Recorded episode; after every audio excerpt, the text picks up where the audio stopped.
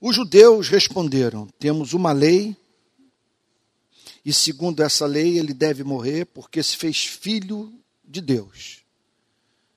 Eles estão aqui oferecendo a Pilatos uma resposta para a declaração do verso 6, feita por Pôncio Pilatos. Quando viram Jesus, os principais sacerdotes e os guardas gritaram: crucifique, crucifique. Pilatos repetiu: levem-no daqui vocês mesmos e o crucifiquem, porque eu não encontro nele crime algum.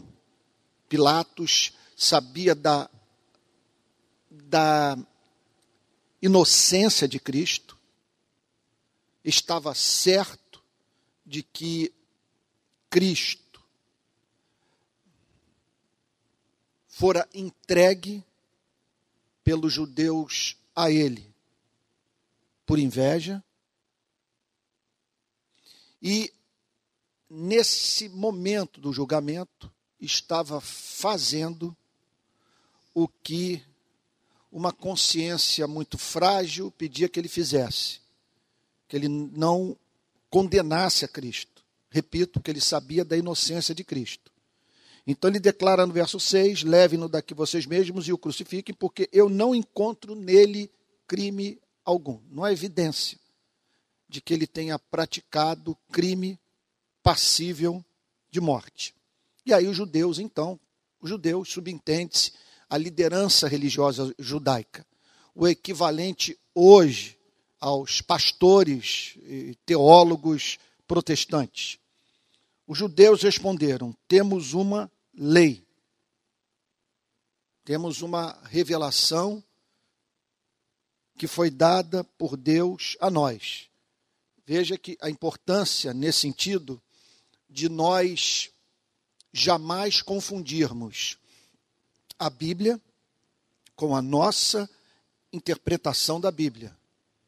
De fato, eles tinham uma lei. O problema não consistia nisso, o problema consistia no que eles faziam com essa revelação do caráter de Deus na Sua palavra. Então, eh, temos uma lei. E segundo essa lei, ele deve morrer porque se fez filho de Deus.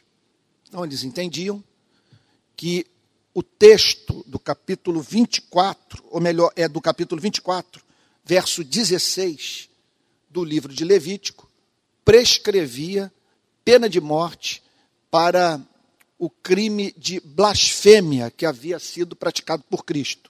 Segundo eles, ele se fez filho de Deus. Eles entenderam que, ao se apresentar como Filho de Deus, o Senhor Jesus é, atribuiu a si mesmo algo diferente é, do modo como atribuímos esse esse status no universo a nós mesmos. Porque quando eu digo que eu sou filho de Deus, eu não estou dizendo que eu sou filho de Deus como os meus três filhos o são. Deixa eu explicar.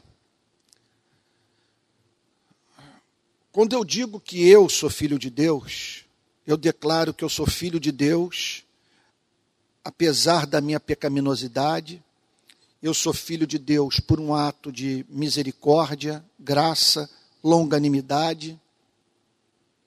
Eu sou filho de Deus porque fui adotado pelo seu amor infinito no seio da sua família, para, portanto, me aproximar do meu Criador, isso é lindo demais, como um filho se aproxima de um pai. Agora, eu não estou com isso querendo dizer que eu participo da natureza divina, do ponto de vista daqueles atributos de Deus que só pertencem ao Criador.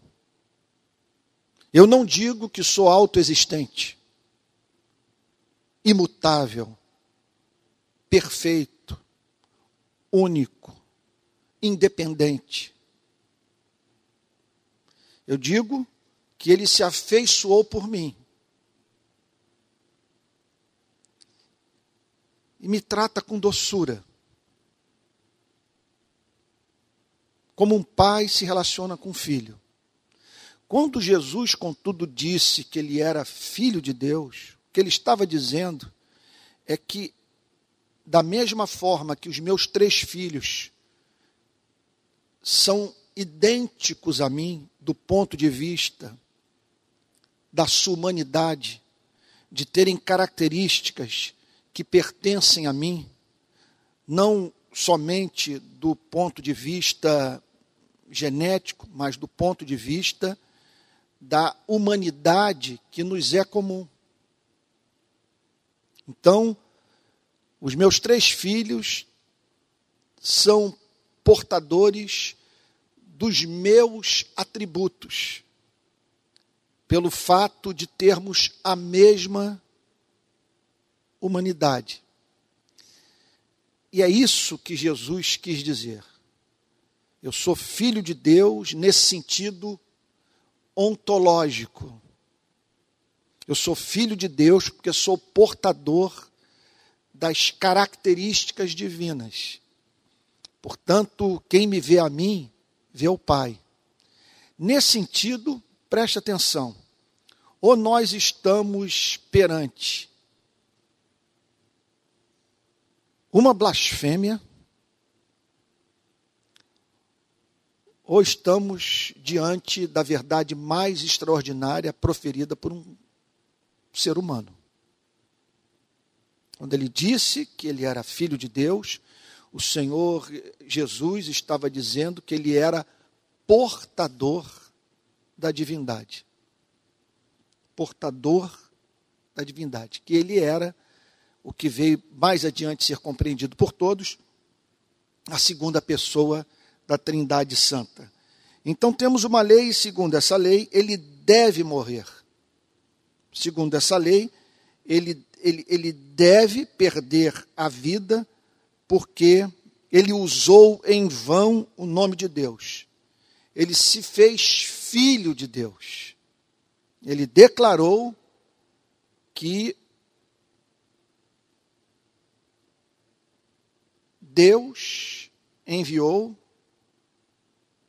o seu único filho, a fim de manifestar com exatidão as suas perfeições. Então, no verso 8, Pilatos é apresentado como alguém que ouviu essa declaração e estremeceu. Pilatos, ouvindo tal declaração, ele ouve os judeus declarando que Jesus havia, me perdoe repetir, cometido o pecado de blasfêmia, porque dissera que era o Filho de Deus, portador dos atributos da divindade. Quando Pilatos ouve tal declaração, ele sente temor. E entrando outra vez no pretório, no lugar onde ele residia quando estava em Jerusalém, perguntou a Jesus: De onde você é? Nós aqui somos remetidos para o importante tema da falsa é, da falsa afeição espiritual, daquela espécie de experiência emocional diante de Deus, ou fruto do contato com a palavra de Deus, que não tem suas raízes num coração transformado pelo Espírito Santo, um coração regenerado, um coração santificado pela graça observa que ele é descrito aqui como sentindo temor. Porque tratava-se de um homem que tinha uma noção vaga da divindade, de natureza supersticiosa, e que foi acometido subitamente por uma dúvida: será que está em minhas mãos para ser julgado alguém especial? Alguém que o próprio Deus enviou a esse planeta? O que me parece é que nós encontramos nas nossas igrejas um número incontável de pessoas que experimentaram e ainda experimentam esse tipo vago de sentimento, de emoção, de afeição. É alguma coisa que está presente e que faz com que, em alguma extensão, essas pessoas tenham um temor de Deus, uma certa reverência diante da palavra de Deus. Contudo, não profunda o suficiente para fazer com que essas pessoas amem a Deus acima de todas as coisas, estejam dispostas a dar a vida por Ele, compreendam que a elas cabe ficar do lado da verdade, mesmo contra a verdade, milita contra os seus interesses pessoais.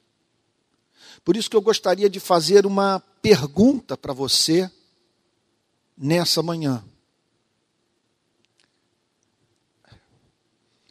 Você nasceu de novo. Você é convertido. Recebeu da graça divina um novo coração. Eu não estou perguntando se você de vez ou outra se pega derramando uma lágrima ao ouvir o hino evangélico. Eu não estou perguntando se de vez em quando você lê a Bíblia e sente uma certa emoção. Eu não estou perguntando se você evita algumas poucas coisas na vida por temor de Deus. O que eu estou perguntando é se esse temor que você sente mudou o curso da sua vida por completo. Porque, caso contrário, você será considerado como alguém que se encontra no nível espiritual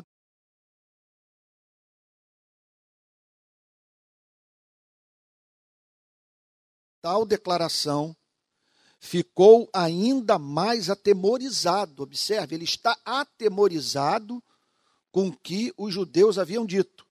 E entrando outra vez no, petro, no, no pretório, perguntou a Jesus: De onde você é? Ele espera extrair da boca de Cristo uma declaração que dissipe uma dúvida. Qual é a dúvida? Será que de fato eu estou diante de alguém especial? E caso atente contra a sua vida, estarei atraindo sobre a minha vida a ira de Deus? Então ele faz essa pergunta: de onde você é? Ele não está perguntando em qual localidade do território de Israel Cristo havia nascido. O que ele está querendo saber é qual a origem espiritual de Cristo. Quem o enviou? Você faz o que faz, ensina o que tem ensinado, em nome de quem? Com base em que autoridade? Quem é você? Mas Jesus não lhe deu resposta. Por que Jesus não lhe deu resposta? Porque não era da intenção de Cristo convencer Pilatos a fim de que Pilatos o absolvesse. Uma vez que era o seu desejo mais ardente dar a sua vida pelos seres humanos. É bem verdade que ele estava ali diante de um homem que não era digno da verdade, que não tinha interesse pela verdade, que preocupava-se mais com o exercício pessoal do poder do que com o conhecimento libertador da verdade. O contato com a verdade não haveria de alterar o curso da vida de Pôncio Pilatos. Então, preste atenção assim no que eu vou lhe dizer. Essa semana, um amigo me procurou e ele disse a seguinte coisa: Eu perdi completamente a fé. Hoje eu estou fazendo um curso de filosofia, eu não creio mais em nada. Para mim, todas as nossas emoções são fruto de reação química, ele me disse. Então ele falou: Olha, na vez que eu usei é, é, LSD, o que eu experimentei é, é, é inexprimível. Tamanha sensibilidade que me acometeu. E ele ainda declarou: e quando eu uso maconha, é a mesma coisa. Eu sinto que, que, que, que tudo fica mais bonito, tudo fica mais belo. Antônio, ele concluiu o pensamento dizendo: é tudo química. Todos os nossos sentimentos, nossos valores, a forma como que a gente vê a vida, é tudo fruto de reação química.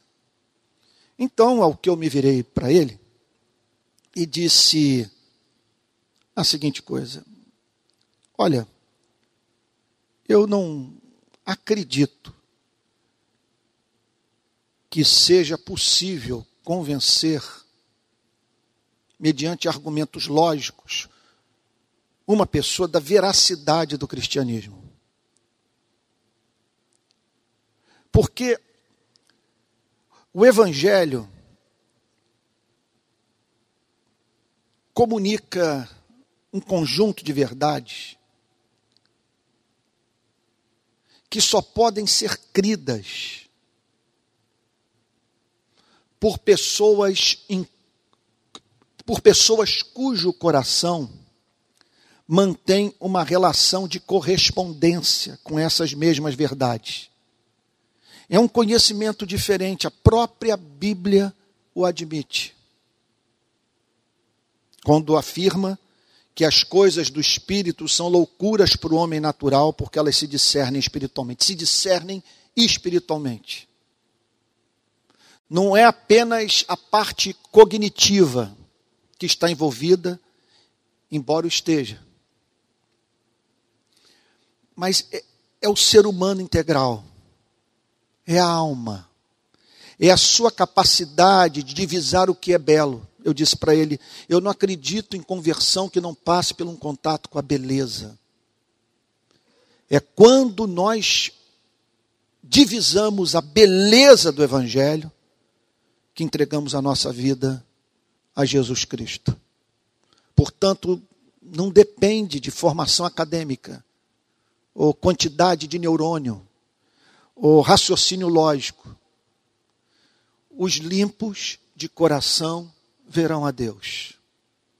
Se o coração não tiver sido purificado pela graça de Deus, jamais haverá a, a, a contemplação do Criador que remete o que o contempla às ações de graças, ao louvor, à poesia.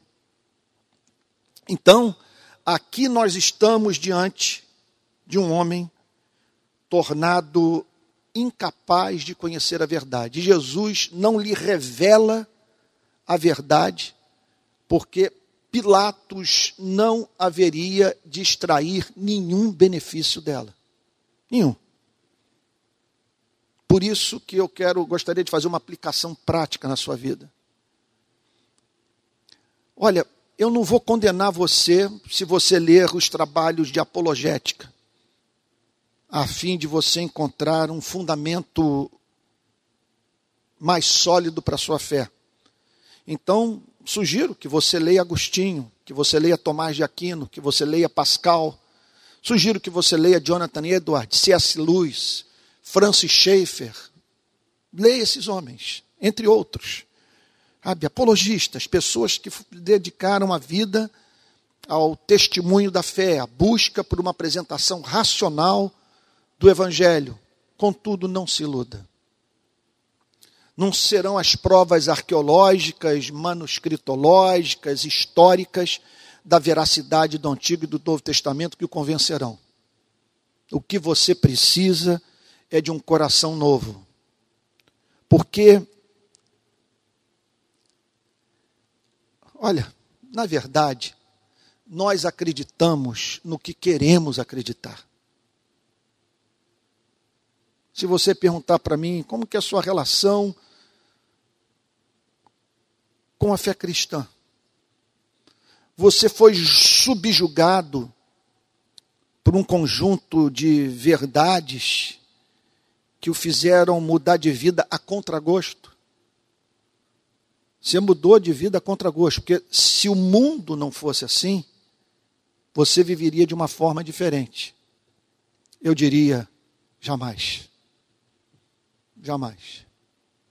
Eu não mudei de vida contra gosto. Num ponto da minha existência eu me desesperei por Cristo. Eu queria de todas as formas acreditar e o amar e o servir e viver para o seu louvor.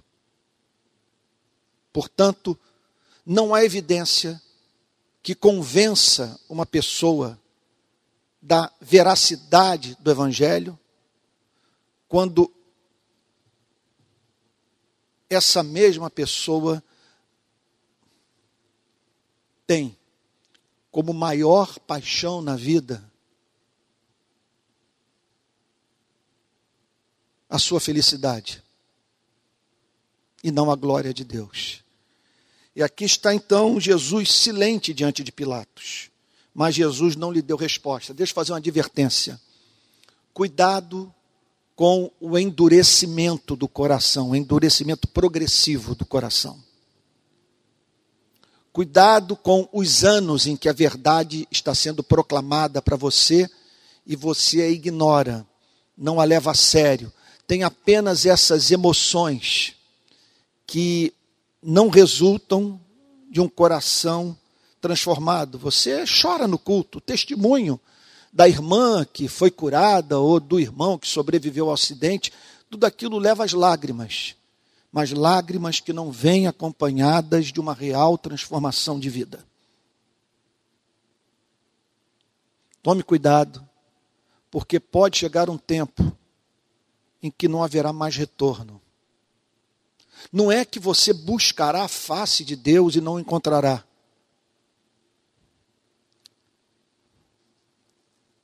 A desgraça consiste em você não se preocupar mais na sua vida em buscar a face de Deus e estar satisfeito com a sua cegueira.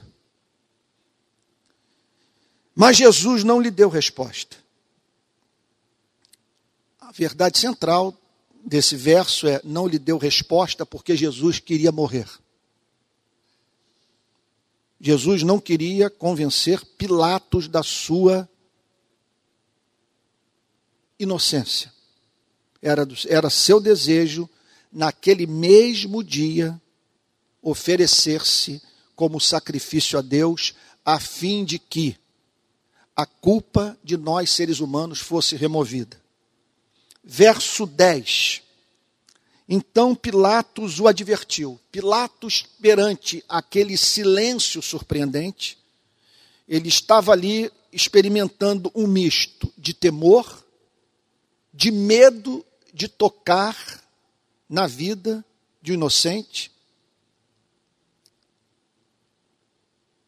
E, ao mesmo tempo, irritado com o silêncio de Cristo, com aquele comportamento totalmente diferente de pessoas que se veem nas mãos de alguém que pode salvá-las ou matá-las.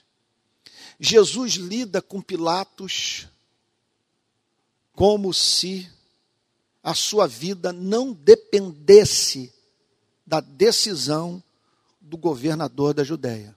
E não dependia.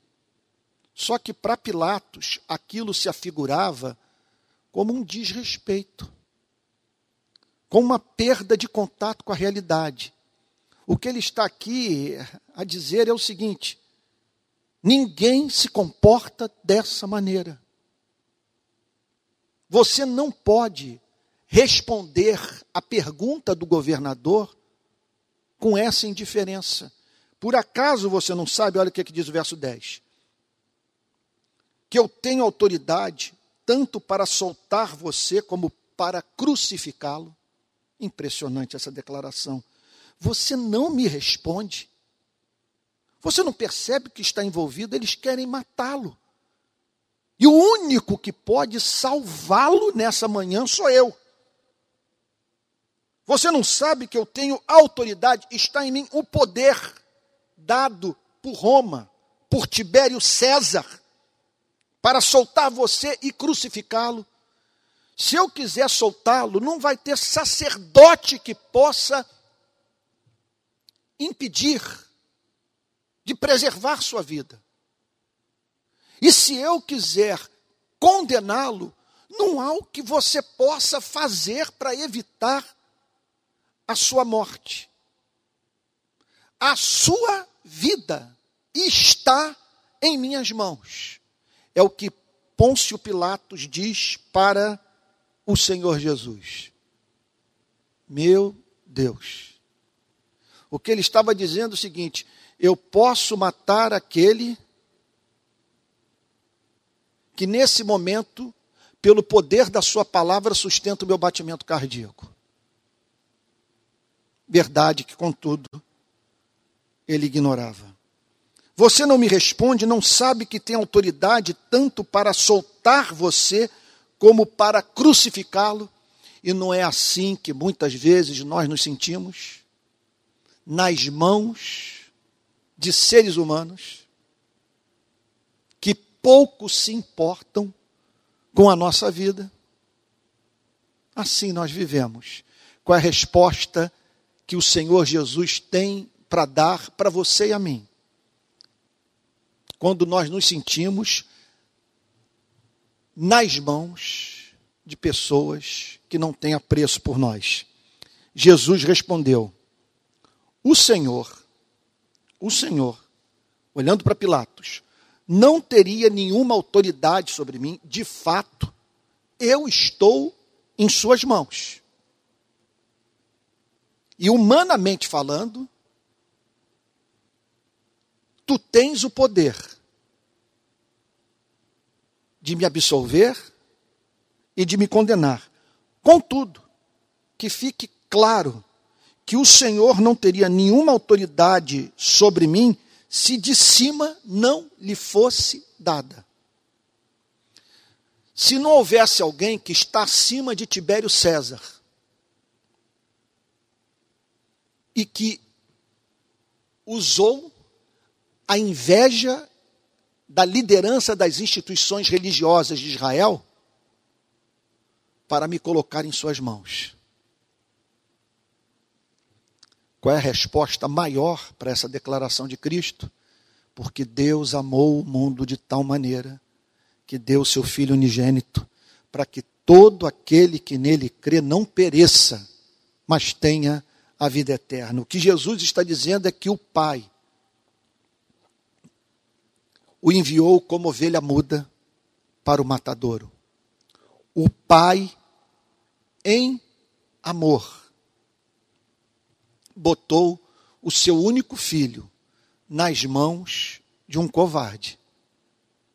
Então, nós aqui somos remetidos para um mundo de mistério, de verdades teológicas suprarracionais e que, contudo, trazem a mais profunda consolação ao nosso coração.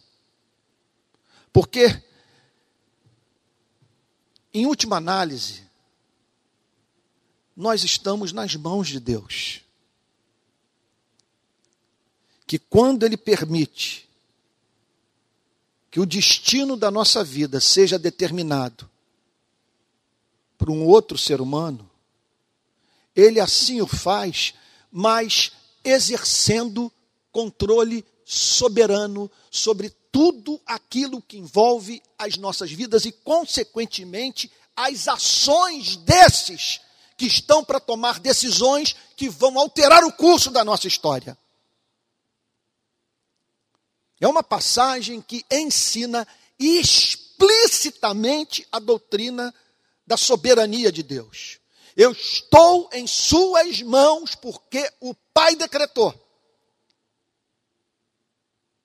Uma outra verdade que escapa à nossa compreensão. Como que a providência pode ser cruel com os mais estimados filhos de Deus? Porque ali estava Cristo nas mãos do seu algoz, pela vontade do Pai,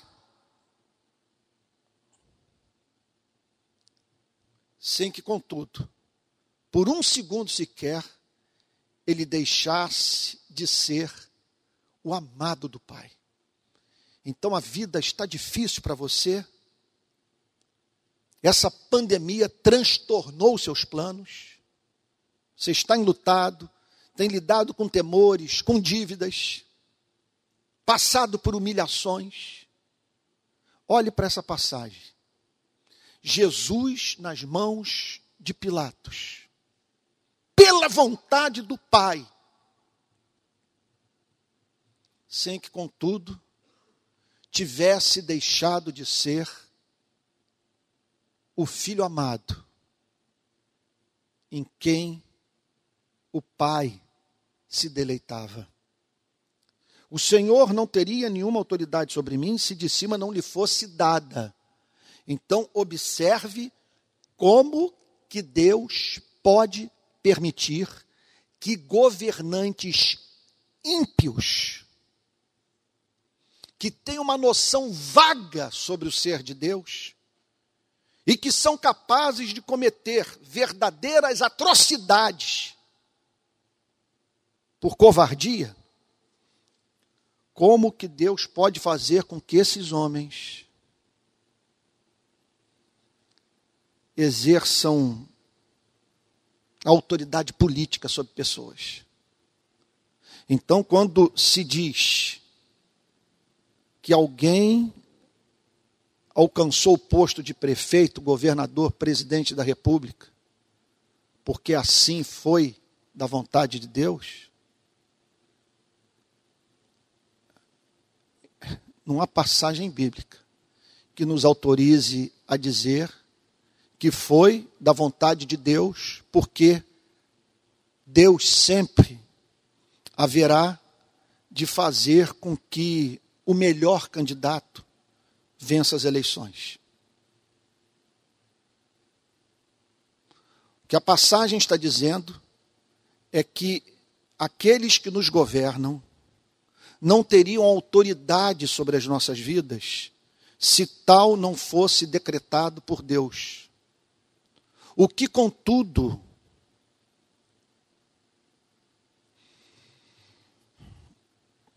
não os inocenta quando praticam atos de perversidade.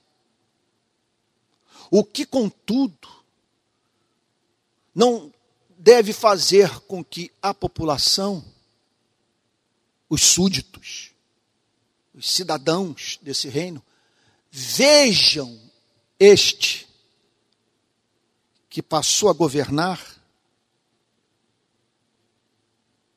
como a pessoa mais bem preparada do reino para exercer essa função. Bom, eu vou falar algo muito polêmico.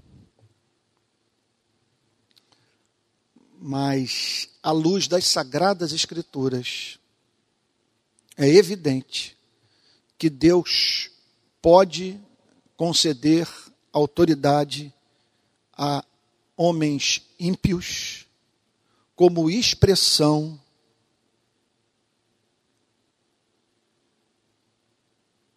do seu juízo sobre uma dada sociedade. O que eu estou querendo dizer é o seguinte: que Deus usa a natureza para demonstrar o seu descontentamento com o comportamento humano. Deus usa os mais diferentes fatos da, da vida, trágicos que nos fazem sofrer, a fim de que sua voz seja ouvida por você e por mim. Bom, Deus usa pandemias, Deus usa crises econômicas, Deus usa tragédias naturais e Deus usa governantes incompetentes. E aqui está, portanto, o veredito de Cristo sobre Pôncio Pilatos. Você não sabe que tenho autoridade para soltar você como para crucificá-lo? Jesus respondeu: O Senhor não teria nenhuma autoridade sobre mim se de cima não lhe fosse dada. Então, vejam só. O fato dessa autoridade ter sido dada por Deus ao homem como Pôncio Pilatos não significa que aqueles que estão sofrendo em suas mãos não devam se insurgir contra a autoridade daquele que usa da autoridade conferida por Deus para destruir vidas humanas.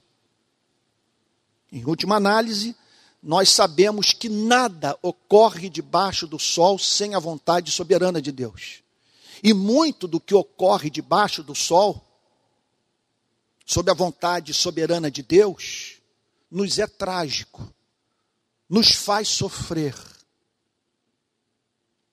Conduz pessoas que nós amamos à dor. E por isso mesmo, apesar de identificarmos nesses males a permissão divina, nós os combatemos. Porque são dos mistérios da vida existe a vontade moral e a vontade decretatória de Deus. Aquilo que Deus decreta que vai acontecer e aquilo que Deus tem prazer em que os seres humanos façam. Se naqueles dias eu estivesse lutando contra Pilatos para preservar a vida de Cristo, eu estaria me insurgindo contra a vontade decretatória de Deus, porque era da vontade de Deus que Cristo fosse morto mas eu não estaria me insurgindo contra a sua autoridade moral se estivesse sendo levado por motivos humanitários a salvar a vida de um inocente. Então, nós sabemos que o nosso Deus reina. E nesse sentido, não cai um pardal do céu sem a permissão divina. O que não significa, contudo, que você e eu, movidos pelo discernimento da vontade moral do Criador, revelada na Sua palavra e na nossa consciência, nos recusemos a levantar para combater o mal. O Senhor não teria nenhuma autoridade sobre mim se de cima não lhe fosse dada. Porque aprove ao Pai que você fosse instrumento da minha condenação. Por isso, quem me entregou ao Senhor tem maior pecado. E aqui então, nós nos deparamos com o conceito, com o conceito de hierarquia de valores morais nas Sagradas Escrituras. Nem todos os valores morais têm o mesmo peso.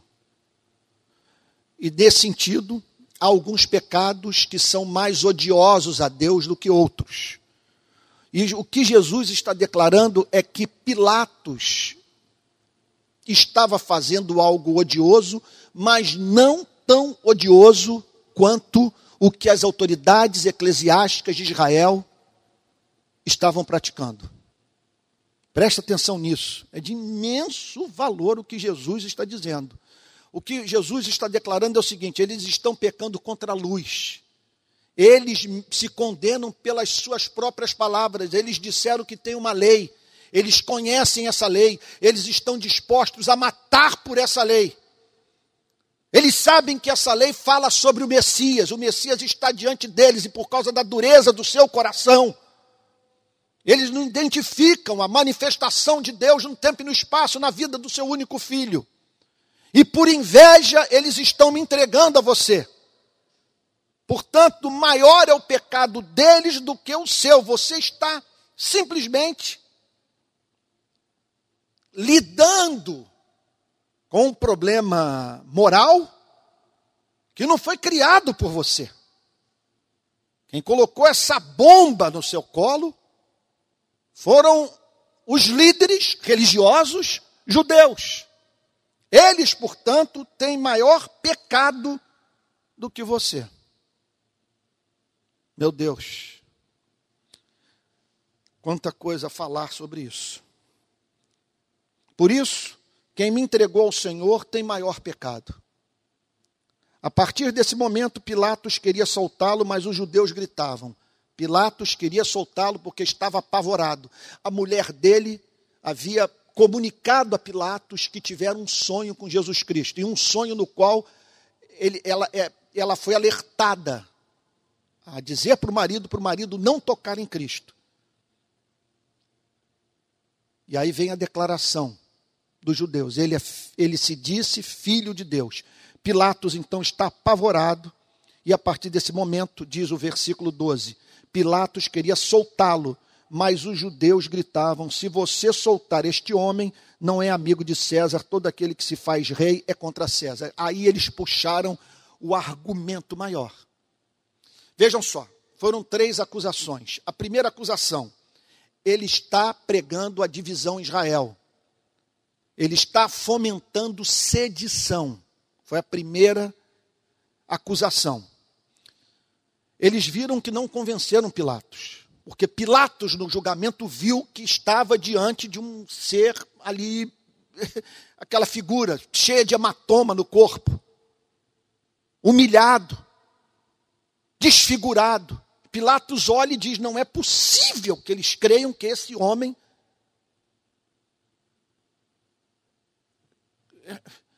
Quer dizer, vai conseguir mobilizar toda uma sociedade para se insurgir contra o imperador. Aí eles fazem uma segunda acusação, de natureza religiosa. Eles dizem: olha, nós temos uma lei. Vocês, romanos, têm por hábito respeitar as leis das nações que subjugam. E nós temos uma lei. E de acordo com a nossa lei, ele deve ser morto porque ele, ele violou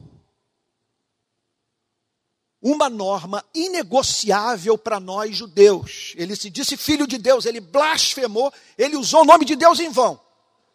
E aí eles percebem que Pilatos também não cai nessa.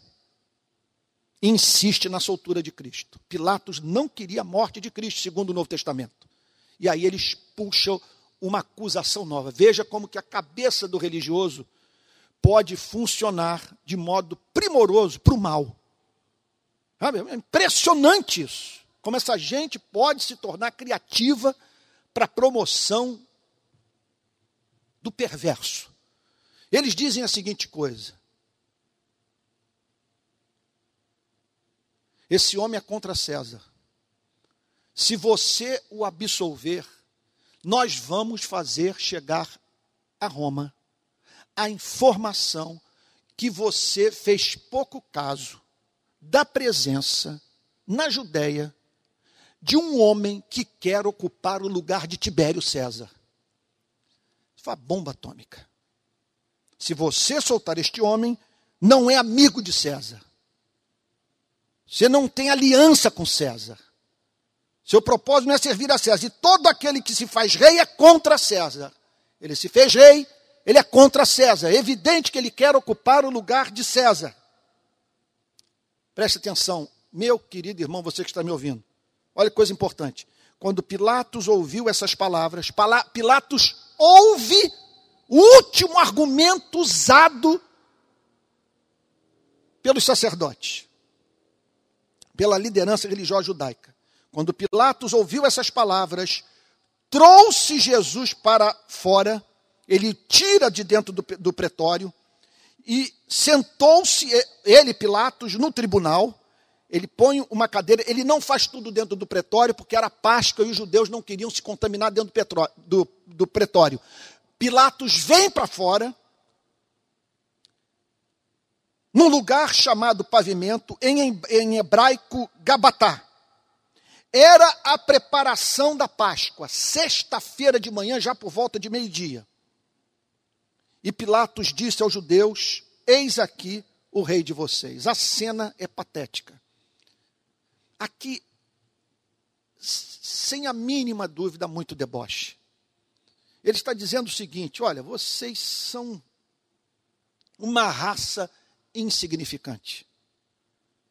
Nunca exerceram papel político na história, de real significado. Vocês são um povo minúsculo, cuja existência é ignorada por todos. E aqui está o rei de vocês. Esse aqui é que merece governar sobre vocês. Aí surge aquela figura cheio de hematoma, provavelmente com o olho inchado, sangue escorrendo pela boca, o Senhor Jesus tinha levado uma surra. O Senhor Jesus havia sido torturado. É importante que isso seja frisado. Ele foi torturado. Eis aqui o rei de vocês. Preste atenção. Preste atenção. Eu, eu, olha, eu vou lhe dizer uma coisa que Isso é central para você entender o significado da verdadeira conversão. Ele sentiu temor de crucificar a Cristo. Mas o maior temor da sua vida era o temor de ser condenado por Tibério César. De Roma decretar a pena de morte para o governador da Judéia.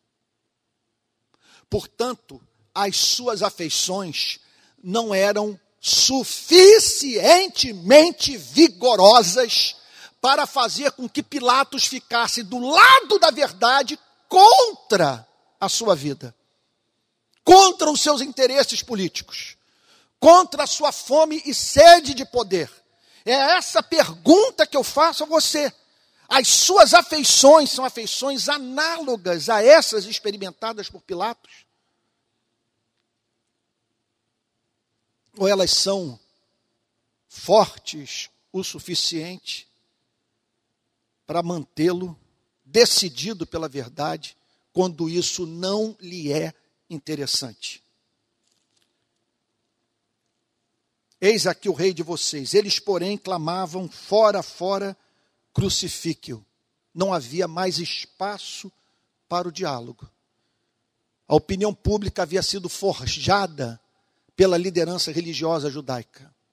Era tudo paixão. Era um fenômeno psicológico de massa. Não havia mais espaço para o diálogo. Então Pilatos perguntou: Devo crucificar o rei de vocês? Devo crucificar o rei de vocês? Vocês acreditam realmente que esse homem tem pretensão messiânica? Eu devo crucificar esse homem. Vocês acreditam que, de fato, essa figura aqui, desfigurada, patética, tem intenção de governar Israel? Devo crucificar o rei de vocês, os principais sacerdotes, o pastor batista, o pastor presbiteriano, o pastor assembleano, o pastor neopentecostal, os principais sacerdotes responderam: não temos rei senão César. Coisa impressionante essa declaração. Eles estavam, naquele momento, servindo mais a César do que ao reino de Deus. Eles optaram por César em vez de optar por Cristo. Não temos rei senão César. Era uma hipocrisia, sem a mínima dúvida, porque eles queriam a morte de César. Eles não toleravam aquele domínio político. Eram escravos de César no seu próprio território, que havia, que havia sido usurpado pelo Império Romano. Contudo, em razão dos seus interesses pessoais, são movidos a dizer hipocritamente: não temos rei senão César. Com isso, eles declaram que abandonavam definitivamente a ideia de terem como rei de suas vidas a Cristo e o próprio Deus. Então, Pilatos, olha o que, que é o, o, o verniz de moral religiosa, sem a transformação do coração. Então, Pilatos, o mesmo que teve temor de matar Cristo, mas que tinha como maior temor deixar de exercer o poder político, Pilatos entregou Jesus para ser crucificado e eles o levaram. Ele entrega Jesus para os soldados do Império Romano e aí então Jesus sai desse encontro para passar por uma outra sessão de tortura. De meio-dia até as três horas da tarde, quando ele morre.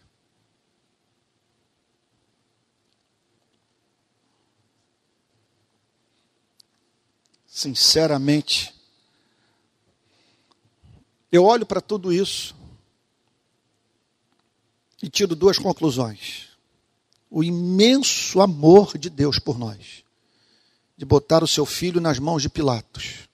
O amor de Cristo, de permanecer em silêncio diante de Pilatos, a fim de não convencê-lo da sua inocência, porque ele queria morrer por você e por mim.